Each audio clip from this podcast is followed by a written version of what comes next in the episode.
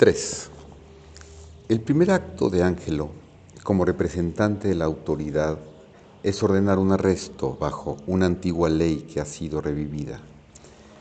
Este arresto es dramáticamente descrito por Madame Overdone, la antigua proxenecta que los acompaña y lamenta la desgracia de Claudio. Le he visto ser llevado y lo que es más, en tres días le cortarán la cabeza y es porque a la señora Julieta un hijo le hizo. I saw him carried away, and which is more, within three days his head is to be chopped off, and it is for getting Madame Juliette with child. 1.204.36 Claudio, el joven impetuoso prometido de Julieta, a pesar de que el matrimonio había sido pospuesto debido a unas formalidades pendientes con su herencia, no fue capaz de esperar a que se celebrara la ceremonia y la había impressed at blossoming time, embarazado al florecer, como el alegre muchacho Lucio lo expresaba. Y según Claudio, por 14 años, exageradamente 19, ese mismo acto había sido cometido por innumerables personas en Viena sin ser castigado ni advertido.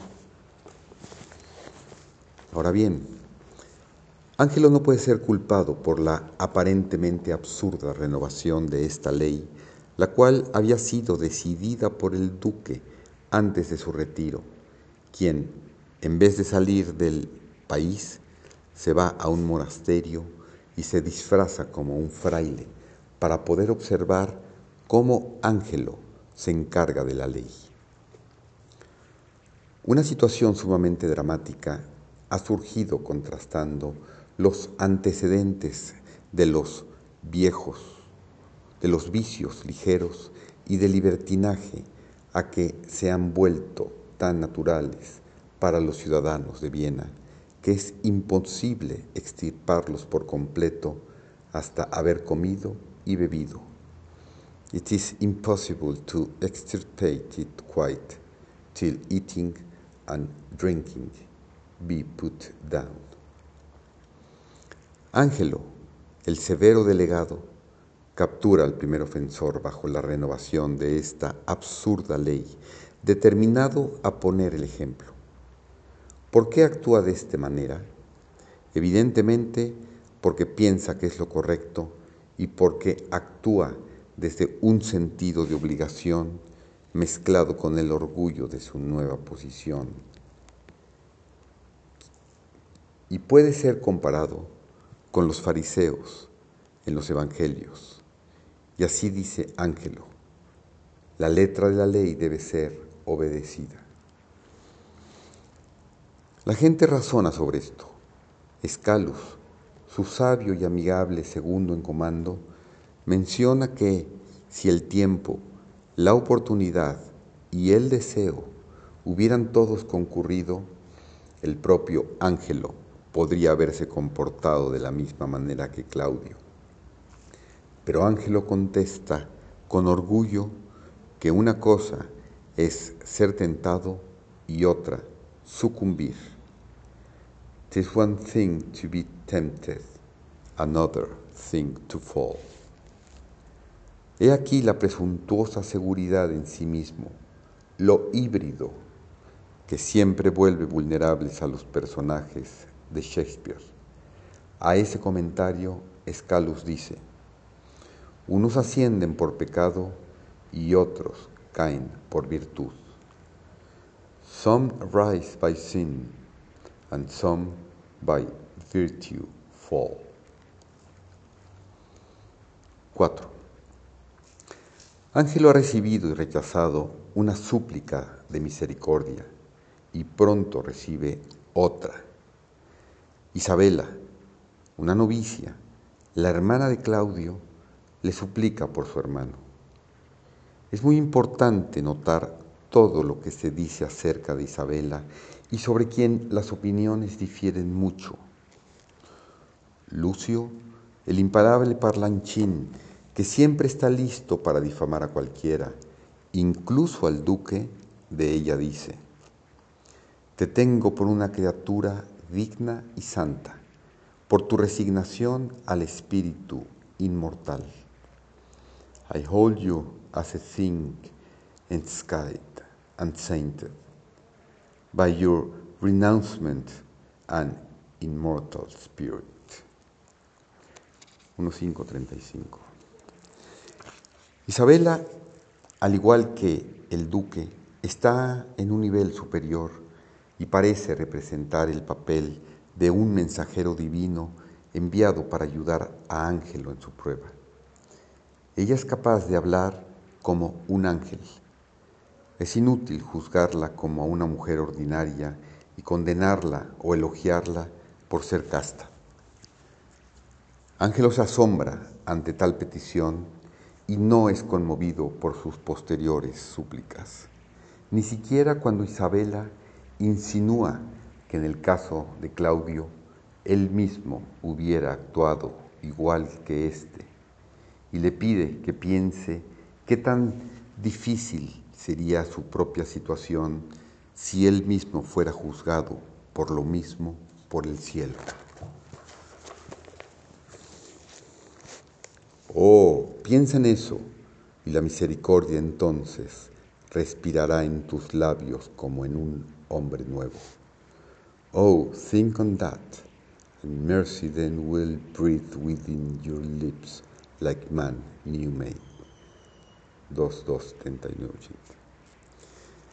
Es como si Isabela insinuara que si Ángelo pudiera ir más allá de la justicia humana y mostrar misericordia, sería como un hombre iluminado por el Espíritu Santo y por consiguiente no sería el mismo hombre, sino un hombre nuevo. Una vez más, Ángelo se sostiene, justificándose al afirmar que Claudio debe morir para prevenir males futuros. Entonces ella se desata planteando la más elocuente imaginería con la intención de mostrarle cómo es visto ante los ojos de Dios. Cielo misericordioso, debieras con tu afilado y sulfuroso rayo dividir al retorcido y nudoso roble del suave mirto. Vaya hombre, vaya orgulloso hombre, ataviado de pequeña y breve autoridad, ignorante de cuanto asegura, de vidrio es su esencia, como el colérico mono que juega fantásticos trucos ante el supremo cielo, logrando hacer tan solo a los ángeles llorar.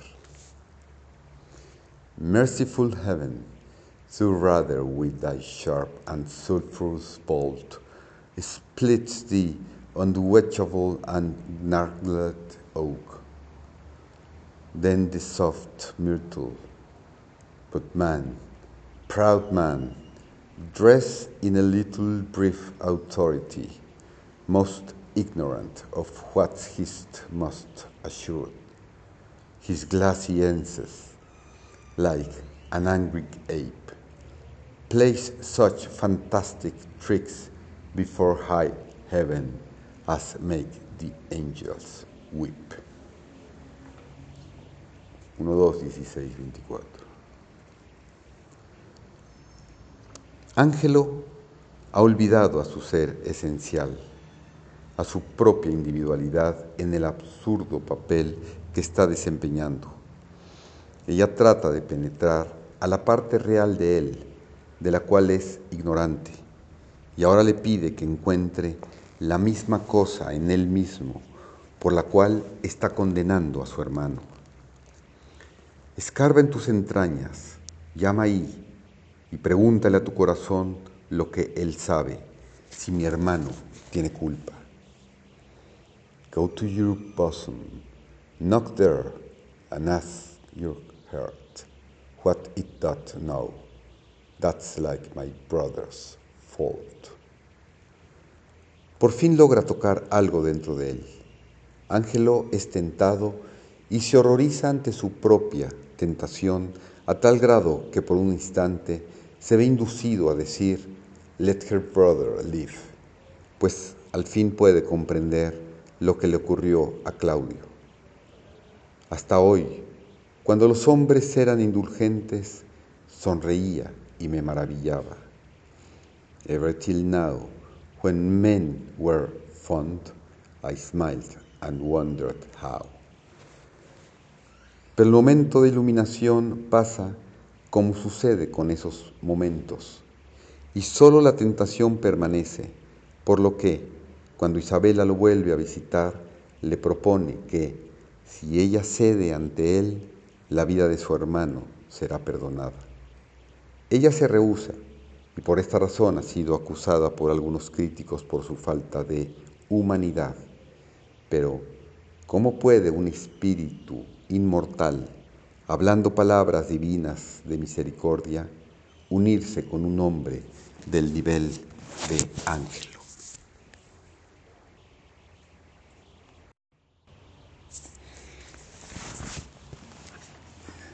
5.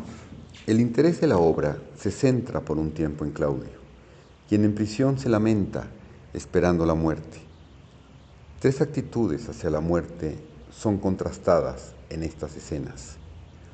Una es la perplejidad de Claudio, quien ama la vida y no puede entender por qué ha de morir a causa de su mismo amor por la vida. Sus palabras expresan la actitud de miles de personas ante la muerte.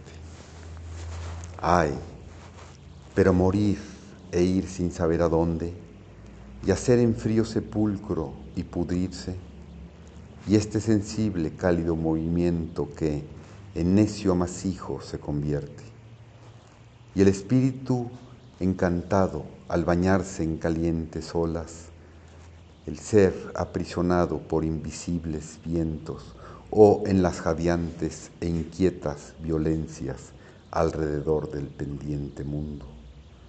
La vida mundana, la más cansada y odiada, la edad, el dolor, la penuria y la cárcel que la naturaleza impone, son un paraíso comparadas al temor a la muerte.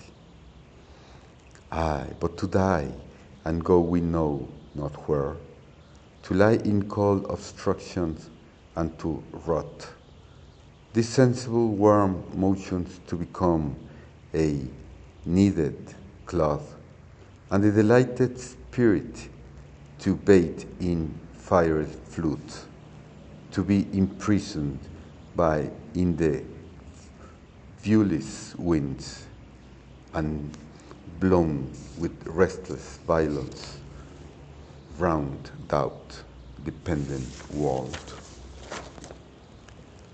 The worst and most loaded worldly life, that age, ache, penury, and imprisonment can lay on nature is a paradise to what we fear of death.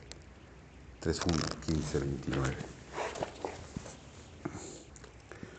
Esta es la actitud de un hombre que no ha pensado que no ha aprendido nada de todas las religiones y filosofías de la antigüedad, sino que ve solo una cosa, la vida de los sentidos. Cree que el hombre es el cuerpo, piensa que el hombre se pudre en su tumba y se vuelve un terrón de tierra. ¿Cómo puede una mente tan inmadura evitar tener la muerte? La segunda, muy diferente, es la actitud del duque Valentino, Vicentino quien visita la prisión disfrazado de fraile. Él no tiene ilusiones acerca de la vida, más aún, con la conciencia de que el hombre no es su cuerpo, le dice a Claudio, tú no eres tú mismo, solo existes en millares de granos salidos de polvo. You are not thyself, for thou exists on many a thousand grains that issue are of dust.